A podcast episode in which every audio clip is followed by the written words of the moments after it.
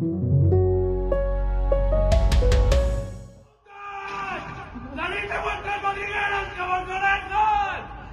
unos putos infámaras! ¡Os prometo que vais a follar todas en la capea! ¡Vamos a I'm gonna show you where it's done, but have no fear.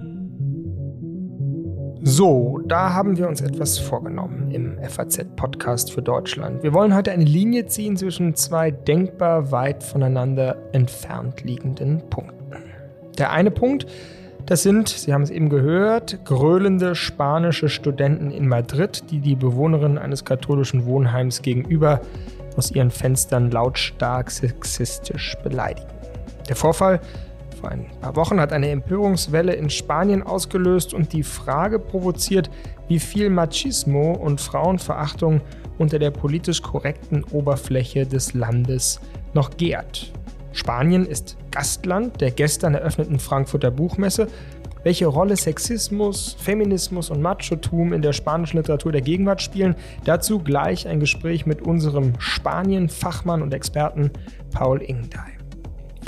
So, und dann ist da noch er, beziehungsweise sie.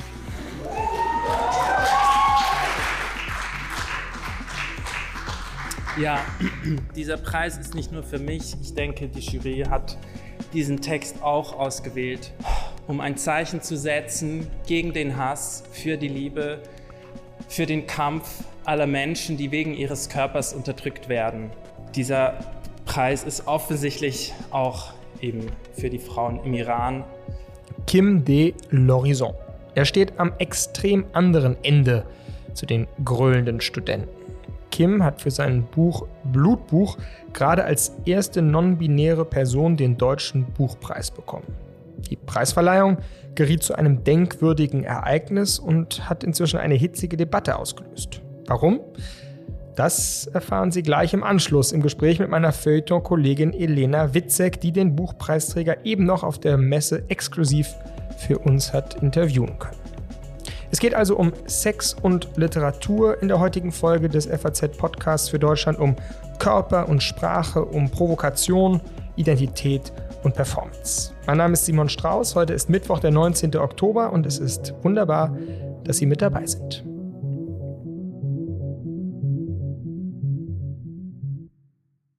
Ich bin dieses Jahr selbst nicht zur Buchmesse gefahren, wie offenbar viele andere auch nicht. Gegenüber 2019 hat sich die Zahl der Aussteller fast halbiert, hat die Buchmesse gestern mitgeteilt. Das klingt schon wieder verdächtig nach Krise, aber wir wollen uns heute nicht um die Zukunft der Buchbranche sorgen, sondern das provozierende Potenzial untersuchen, das in Literatur stecken kann.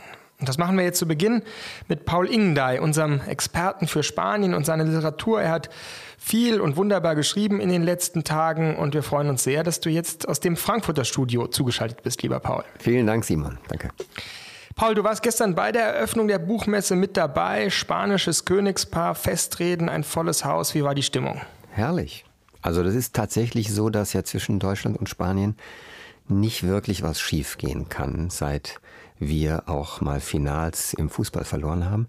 Es ist eine Bombenstimmung zwischen den beiden beide zeigen immer freundlich auf den anderen. Ich glaube sogar, ich habe eine kleine Kulturtheorie, die heißt, die Länder ergänzen sich sehr gut in ihren Defiziten und ihren, ihren, in ihrem Können, in ihren Leistungen. Und das ist alles sehr freundlich. Es war obendrein eine schöne Stimmung zwischen dem Königspaar und dem Bundespräsidentenpaar. Elke Bütenbender ist sehr cool, muss ich schon sagen. Und das war einfach so angenehm. Und dann natürlich auch gute Darbietung. Es wurde dialogisch aufbereitet bei der Eröffnung. Also im Gespräch, nicht in Vorträgen. Außer eben, dass dem die beiden Autoren, Antonio Munoz Molina und Irene Vallejo, also ein älterer Herr, eine jüngere Frau, bemerkenswerte Festreden gehalten haben, neben den beiden Ansprachen natürlich des Königs und des Bundespräsidenten, die aber mehr repräsentativ und freundlich sind. Aber die anderen haben eben Inhalte geboten, die auch ein bisschen was sagten über die Veränderung äh, im Spanienbild, nämlich deutlich mehr Frauen als früher und zwar auf allen Ebenen, auch in den Themen und dann eben auch die Rolle der Übersetzung, der literarischen Übersetzung, die ausdrücklich und wiederholt hervorgehoben wurde. Mhm. Was hat sich denn verändert? 1991 war das letzte Mal Spanien Gastland der Frankfurter Buchmesse. Wenn du das jetzt mal im Schnelldurchlauf ja. Revue passieren lässt, was hat sich verändert in diesem Land und vor allem in seiner Literatur? Das ist eigentlich irre. Der Antonio Musilia war vor 31 Jahren dabei als ganz junger Autor, als Nachwuchsautor. Und er hat es auch berichtet gestern in der Rede. Er hat nochmal gesagt, ja, das war ein anderes Land. Im Grunde kamen die ja, die waren erst 16 Jahre von Frankos Tod weg und dem Übergang zur Demokratie. Und die waren erst zehn Jahre weg von dem Putsch von 81. Und das ist, wir wissen heute, dass zehn Jahre nicht so viel sind. Also historisch gesehen. Wir sind mhm. über 30 Jahre von der Einheit weg und denken, so lang ist es dann auch nicht. Und dennoch bewirkt es viel. Das heutige Spanien präsentiert sich tatsächlich als ein Spanien, das durch einen großen Aufschwung und einen großen Abschwung gegangen ist. Also ich habe wahrgenommen bei der Lektüre vieler Romane dieses Jahres, die jetzt übersetzt wurden, dass die Sozialthemen, Marginalisierung, Armut, konkurrierende Kulturen, Migration, wirklich dominierend sind in der jüngeren Generation, weil man um diese Sozialthemen gar nicht rumkommt. Das ist sozusagen die Aura, die man atmet, in der man sich bewegt, wenn man im heutigen Spanien lebt. Und es sind einfach jüngere Autoren und Autorinnen, die völlige Sicherheit auch nicht kennen. Ja, das ist also seit spätestens 2008, dem, dem äh, Platzen der Bubble, der Immobilien, des Immobilienbooms, ist diese Gewissheit weg. Und dieser Optimismus ist tatsächlich 2008 verschwunden. Danach gab es neue soziale Bewegungen, neue Parteien und eben auch ein Widerstand gegen das System, wie wir ihn ja in Spielarten auch in anderen Ländern kennen. Mhm. Zu Beginn habe ich ja ähm, eingespielt die O-Töne von gröhlenden Studenten in Madrid. Wie würdest du das denn einordnen? Hat dieser Konflikt zwischen Feminismus und alten Rollenbildern, zwischen auch Männlichkeit und Weiblichkeit, ähm, spielt das auch in der Literatur eine Rolle? Mm, ja, würde ich schon sagen, aber jetzt gar nicht so sehr als Kampf, sondern einfach nur als ein Nebeneinander von wichtigen Themen. Und ich glaube, Simon, wir empfinden das ja in unserem Land, wie auch wenn wir auf andere Länder schauen, dass hier konkurrierende Diskurse eigentlich so ein bisschen gegeneinander krachen. Mal lauter, mal leiser. Der Fall der Studenten und Studentinnen in Spanien ist deutlich höher gekocht worden, als er der Sache nach war, weil viele Studentinnen auch gesagt haben, Leute, das sind die Jungs, die machen das seit langem, ist nicht so schlimm, die haben nichts anderes, ja. Die haben das auch mhm. wieder niedriger gehängt und fanden auch die Aufregung übertrieben. Aber ich glaube, je nachdem, wie du und ich auf solche Diskurse oder solche Konflikte schauen, werden wir unterschiedliche Bewertungen finden. In Spanien ist es interessant, dass ein älterer Machismo, der einfach zum Land auch gehört, der muss sich natürlich, der ist auf dem Rückzug, wenn man so will. Und ich mhm. finde die Frage wichtig, in welchen Themen ist es entscheidend und wo ist es marginal oder nur die Deko auf, auf dem, wo ist es nur die Kirche Kirsche auf dem Nachtisch. Und äh, wo ich sehr wichtig finde, ist etwa in Fragen der Rechte, der Gleichheit. Und da hat zum Beispiel Spanien in den letzten 15 Jahren auch durch eine linke Regierung etwas getan, was wir in Deutschland so noch nicht haben. Äh, um etwas Gruseliges zu sagen. Sie zählen die äh, Morde aus Gendermotiven, also durch Ex-Partner und so weiter. Sie zählen diese Morde eigens in einer Statistik, was wir in mhm. Deutschland nicht tun. Es gibt Hotlines dazu. Es gibt, das Thema ist viel mehr in der Presse gewesen als bei uns. Und das halte ich für einen der richtigen Umgänge mit äh, solchen gravierenden sozialen Problemen. Wenn ich eine Autorin kurz nennen darf, Elena Medel, eine Spanierin, hat einen Roman geschrieben, Die Wunder bei Surkamp. Und da kommt die soziale Frage. Wer hat das Geld, wer hat die Macht? Ganz deutlich raus. Es ist ein Roman über drei Generationen eigentlich von Frauen, den ich auch sehr konzentriert und sehr interessant finde, in Madrid, dem etwas äh, runtergekommenen und ärmeren Madrid, zeigt, wie Frauen verschiedener Generationen über die Runden kommen. Und da sieht man diesen Geschlechterkampf eigentlich auch. Und ich finde auch, er muss erzählt werden. Mhm.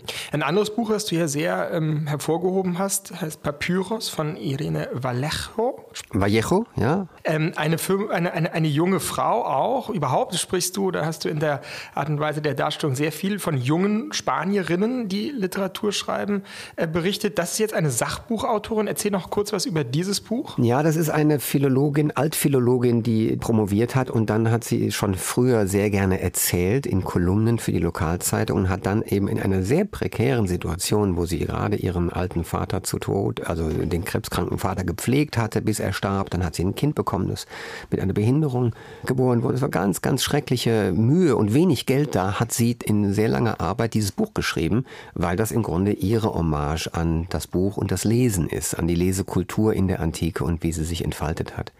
Und sie ist dann zu einem Star geworden, weil das in der Pandemie abgehoben hat. Das Buch hat inzwischen allein in allen spanischen Ausgaben um die halbe Million äh, verkauft und ist in 35 Länder jetzt gegangen oder in 35 Sprachen, eins von beiden. Nagel mich da nicht fest. Das ist ein Phänomen, weil hier eine Frau es einfach in die eigene Hand genommen hat und das erzählen will und auf die Art erzählen will, die sie wollte.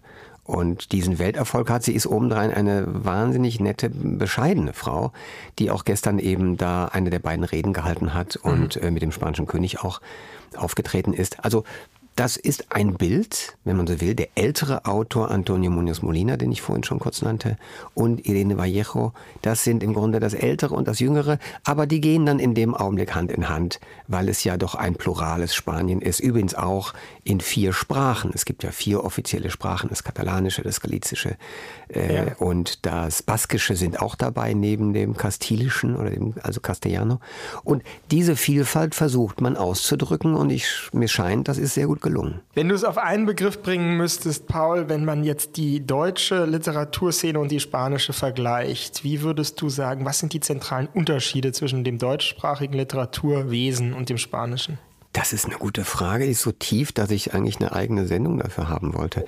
ähm, mir scheint, dass, also gerade ich habe jetzt viel gelesen bei der jüngeren Generation, dass ähm, der Ernst ist sehr groß. Das spanische, das Klischee eines fröhlichen, lärmenden Landes trifft so in der Literaturszene überhaupt nicht zu. Insofern finde ich eigentlich, dass die schreibenden Kulturen sich viel näher sind, als man von den Ländern und den Temperamenten und den Sitten glauben würde. Es gibt so viele ernsthafte Literaten und Literatinnen in dem Land, die jetzt auch mhm. zu entdecken sind. Und ein groß, der Humor ist nicht so rasend weit verbreitet, mhm. muss ich sagen, auch wenn die Leute fröhlich sind und die Autoren so nett sind. Aber die Bücher mhm. sind recht ernst und es scheint mir einfach eine Reaktion zu sein auf die letzten 15 Jahre. Es ist eine neuere Generation, die mit viel Unsicherheit umgehen muss und das aber auch literarisch ausdrückt, wie mir scheint. Ja, ja, die eben ja auch zum Teil noch bei ihren Eltern lebt, die wirklich unter sozialen Schwier mit so großen sozialen Schwierigkeiten zu tun hat und die Ängste, die wir jetzt vielleicht auch alle haben vor der Zukunft schon ja viel früher gehabt haben. Ich kenne Menschen wirklich, die mit 950 Euro im Monat leben und das irgendwie schaffen. Ja das wollen wir gar nicht zu Ende denken. Madrid ist eine teure Stadt und es ist in Barcelona nicht anders. Es ist ein teures Land geworden und mit so wenig Geld klarzukommen, geht nur, wenn es eine familiäre Solidarität und einen Zusammenhalt gibt unter den Generationen, der in Spanien viel höher ist als bei uns. Das muss man ganz klar sagen. Man sieht auf der Straße drei Generationen miteinander, beim Essen am Sonntag und so weiter. Das sehen wir hier weniger und es gibt etwas, was man da sich abschauen könnte an sozialem Zusammenhalt, ohne den das Land eigentlich auseinanderfliegen würde. Mhm. Ich bin immer wieder verblüfft darüber, wie dieses Packen in, durch alle Nöte hindurch. Ich spreche mal von europäischen Ländern. Es gibt anderswo noch größere Nöte. Das dürfen wir nie vergessen. Aber einfach mal im Vergleich, wenn wir aus dem deutschen recht wohlhabenden Land rüberschauen, da kann man es auch einfach machen und äh, im Augenblick leben. Also ein ein ernstes Land mit ernsten Themen. Sag uns zum Abschluss, worauf freust du dich in den nächsten Tagen jetzt am meisten? Ich habe einige Begegnungen, auf die ich mich sehr freue, auch mit Autoren am FAZ-Stand. Javier Cercas ist, ist am FAZ-Stand, Sergio del Molino aus äh, Aragonien ist am FAZ-Stand. Ich nehme an ein paar Veranstaltungen auch teil, Debatten. Es geht um Übersetzungskultur und über Transfer. Es geht um Kulturjournalismus und im spanischen Pavillon, den ich hinreißend gelungen finde. Mhm der ist wirklich sehr poetisch, er bietet Raum und auch Stille. Er ist sehr auf die Buchstaben und die Wörter konzentriert. Also die trauen sich auch was. Sie sind nicht oberflächlich, sondern haben das fantastisch gestaltet. Ich freue mich da auf die Begegnung und ich werde jede Minute, die ich kann, werde ich dort sein. Wunderbar, Paul. Wir werden über die Podcasts äh, sozusagen mit dir dort sein, am FAZ-Stand. Und wer auf der Buchmesse ist, dem sei auch der Besuch des FAZ-Standes äh, durchaus empfohlen. Vielen Dank, Paul. Danke dir, Simon. Ciao. Spanien ein Land mit ernsten Themen also, mit einer jungen Literatengeneration, die sich vor allem um die sozialen Probleme in ihrem Land kümmert, mit vielen jungen Frauen, die sich ihre Welt erschreiben, aber eben auch mit einem untergründigen Machismo, der immer wieder hervorbricht. Knallharter Sexismus auf der einen, woke Identitätspolitik auf der anderen Seite. Und diese andere Seite repräsentiert seit letzten Montagabend 1844 Kim de l'Horizon. Kim, mit dem Buchpreis ausgezeichnet, als erste non-binäre Person, wie es jetzt wahlweise triumphierend oder polemisch überall heißt, das war schon Aufregung genug. Aber dazu kam noch, wir haben das Geräusch des Rasierers am Anfang gehört, eine Solidaritätsgeste. Kim rasierte sich nämlich während der Preisverleihung seine Haare ab, um an das Schicksal der protestierenden Frauen im Iran zu erinnern. Daraufhin ist jetzt ein heftiger Streit entbrannt. Die einen feiern Horizons Act als Glanzstück eines diversen Literaten, die anderen sehen in seiner Geste eine unzulässige Anmaßung, eine Vereinnahmung. Sein Kampf um Akzeptanz habe nichts zu tun mit dem Kampf der unterdrückten Frauen im Iran. Kim ist auf jeden Fall jetzt schon das Aufregerthema dieser Buchmesse 2002 und wir haben es geschafft, Kim eben noch exklusiv zu interviewen. Und wir, das ist in diesem Fall meine Kollegin aus dem Feuilleton Elena Witzek, die gerade jetzt von dem Interview aus der Messehalle zu uns gekommen ist. Hallo, liebe Elena. Hallo, Simon. Sag uns doch mal, bevor wir auf die Debatte kommen, du hast das Buch ja auch rezensiert bei uns im FAZ-Feuilleton. Was ist das für ein Buch? Also ich war sehr beeindruckt, als ich es gelesen habe. Es ist ähm, sprachlich sehr wild und unkonventionell. Es erzählt die Geschichte einer Person, die mit ihrer Mutter und ihrer Großmutter aufwächst auf dem Land in der Nähe von Bern und die all diese Erfahrungen der Elterngeneration, der Großelterngeneration eben in sich aufnimmt und versucht, eine eigene Position und einen eigenen Körper überhaupt erst für sich zu definieren. Und Dabei wird viel mit Sprache gespielt, also mit dem Dialekt in dieser Gegend. Es geht aber auch um Klasse, es geht um Kulturgeschichte. Diese Figur wächst dann heran und ja, muss sich mit den klassischen Herausforderungen des Erwachsenenlebens befassen, aber hat natürlich auch die zusätzlich schwierige Situation, dass sie sich in, weder in dem männlichen noch in dem weiblichen Körper oder in der, in der weiblichen Identität so richtig wohlfühlt. Also im Prinzip eine fluide mhm. Position einnimmt. Und das ist sehr interessant und so verständlich geschrieben, dass man als ganz normaler Heteromensch irgendwie auch sehr viel damit anfangen kann. Mhm, mhm. Hast du denn gerechnet damit, dass jetzt da so eine Debatte drum losgeht, die ja nicht so sehr um das Buch sich dreht, sondern eben um diese ja, Solidaritätsgeste bei, dem, bei der Preisverleihung? Eigentlich nicht. Eigentlich hatte ja auch niemand damit gerechnet, dass Kim de l'Horizon diesen Preis gewinnt. Ich war auf verschiedenen Veranstaltungen, da wurden andere Favoriten genannt. Auch Kim hat überhaupt nicht damit gerechnet. Und dass diese Geste, die Kim jetzt bei der Verleihung gewählt hat, also diese Solidarisierung mit den iranischen Frauen, dass das kommt, war ja nun auch nicht vorhersehbar.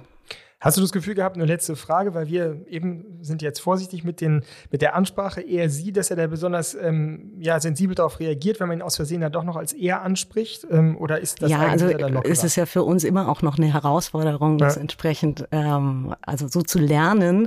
Ich kann das auch noch nicht so gut. Ich glaube, dass Kim das sehr locker nimmt und äh, ich habe mehrere Interviews gehört, wo das Wort er benutzt wurde und da hatte ich jetzt nicht den Eindruck, dass es irgendwie für ihn ein Problem ist. Also wir können das jetzt anmoderieren mit einem Interview mit dem Buchpreisträger Kim de l'Horizon, den das du geführt hast. Und wir sind jetzt sehr gespannt auf euer Interview. Kim, Sie haben gestern bei der Veranstaltung gesagt, äh, Sie hätten nur zwei Stunden geschlafen. Ich hoffe, Sie haben jetzt ein bisschen mehr Schlaf gekriegt. Ja, ich, ich habe mich gestern ziemlich früh dann ins Bett begeben, genau. Ja, dann umso schöner, dass wir jetzt heute vor, am Vormittag schon reden können. Haben Sie sich das gar nicht vorstellen können, den Deutschen Buchpreis zu gewinnen? Nein, wirklich. Äh, ich habe wirklich nicht damit gerechnet, weil ziemlich experimentell und ein Debüt.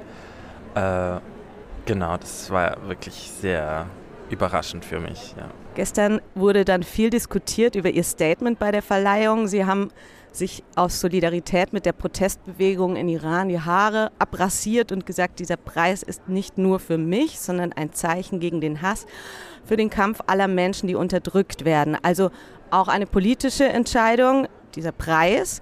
Und mit dieser Aufmerksamkeit wollten Sie etwas Politisches machen. Habe ich das richtig verstanden? Genau, also ich glaube eben, ich habe das nicht vorbereitet. Ich hätte das, wenn ich das irgendwie vorbereitet hätte, ein bisschen anders formuliert. Ich glaube, die Jury hat schon auch, hoffe ich, die literarischen Qualitäten ausgezeichnet. Aber was ich sagen wollte, mit dieser Aufmerksamkeit will ich etwas Politisches machen und will ich vielleicht weniger gegen den Hass und die Gewalt, sondern mehr für die Liebe das einsetzen. Empathie spielt ja auch eine große Rolle bei Ihnen, ne? Genau, also Empathie, glaube ich, ist etwas vom Wichtigsten, was wir alle lernen müssen. Empathie für das andere, ob das andere jetzt die Frauen, die Queers, People of Color oder nichtmenschliche Wesen sind, wie Tiere. Es gab dann einige, die die Meinung geäußert haben, sie setzten ihre Lage mit den Frauen im Iran gleich. Also es war wirklich einfach so ein Zeichen des, der Solidarität, weil mich das so bewegt, was da geschieht. Und ich natürlich Parallelen sehe in den Arten von Unterdrückung, weil überall auf der Welt wird Geschlecht gebraucht, um den Mächtigen den Status quo zu erhalten. Aber die Lebensrealitäten sind völlig anders von mir und von weiblichen Menschen im Iran. Ich meine, Sie haben gestern gesagt, Geschlecht wird überall auf der Welt benutzt, um Macht an einem Ort zu halten, also Macht in einer bestimmten Gruppe zu halten. Glauben Sie, dass die Entscheidung der Jury auch damit zu tun hatte, dass Blutbuch gewissermaßen anschlussfähig ist für Menschen, die vielleicht nicht so viel über Gender-Theorie wissen? Ja, ich, ich finde es schwierig, über die Jury irgendwas zu sagen. Aber ich denke, ja, also nicht, ich, auch das Lied, was ich gesungen habe, äh, ist für mich auch, oder ich gehe da nur auf einen Punkt ein, weshalb ich das dann auch äh, in dem Moment ausgewählt habe, wirklich sehr spontan, aber dass die Figur sagt, ich möchte dir sagen, wie ich mich fühle, ich, ich bringe dich an die dunklen Orte, aber keine Angst. So. Ich finde das ein großes An die Hand nehmen in diesem Lied und darum ging es mir auch in diesem Buch. Also ich will, ich will nicht provozieren, ich will nicht von Kopf schlagen, ich will die Dinge benennen und sie heilen. Und ich glaube, dass wahrscheinlich das gesehen wurde, dieses an die Hand nehmen. Ist jedes Schreiben für Sie politisch? Ja, ich denke. Also auch gerade so nicht politische Bücher sind dann eben so, dass sie den Status quo auch beibehalten. Also ich denke, in Büchern wird Welt dargestellt und das ist immer eine politische Entscheidung. Die Debatte, die da jetzt geführt wird, auch um ihr Auftreten bei der Verleihung, die macht für mich so ein bisschen den Eindruck, dass da sozusagen die beiden Pole der identitätspolitischen Auseinandersetzung aufeinandertreffen und sich sozusagen in ihrer Person zusammenfinden bzw. clashen letztlich. Das ist natürlich keine einfache Situation für Sie. Sind Sie sozusagen auf das vorbereitet, was da jetzt möglicherweise noch kommen wird? Nein, ich bin wirklich überhaupt nicht vorbereitet. Ähm, und ich möchte auch sagen, Identitätspolitik ist so ein Schlagwort geworden, aber ich, mir hat noch niemand wirklich sagen können, was der Unterschied zwischen Politik und Identitätspolitik ist, weil im Politischen geht es immer darum, welche Körper welche Rechte haben. In meinem Sprechen über diese Themen möchte ich wegkommen von Identität, denn mein Buch ist auch ganz ein starkes Plädoyer dafür, dass Identität nichts, nichts Festes ist, sondern dass wir immer im Werden begriffen sind, dass es um Erfahrungen geht. Welche Körper können welche Erfahrungen machen aufgrund von ihrem Status in der Gesellschaft? Das ist natürlich für die Politik nicht einfach, wenn man sich vorstellt, die Körper verändern sich immer wieder und entwickeln immer neue Ansprüche, Herausforderungen.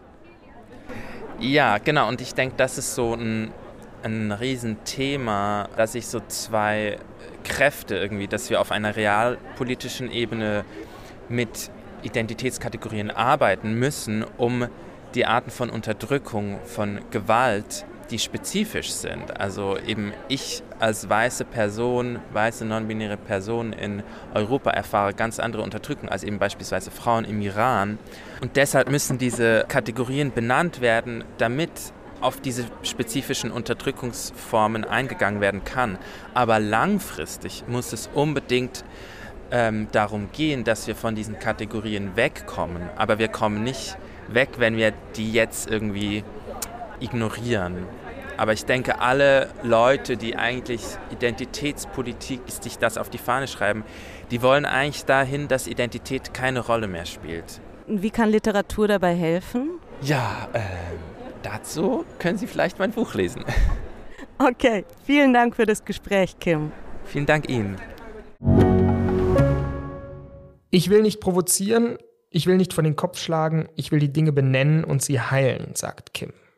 Es ist ihm ihr Ernst, das merkt man. Ernst mit dem Kampf um Anerkennung, mit der Rolle als Non-Binärer, mit der Herausforderung an uns, weder er noch sie zu sagen.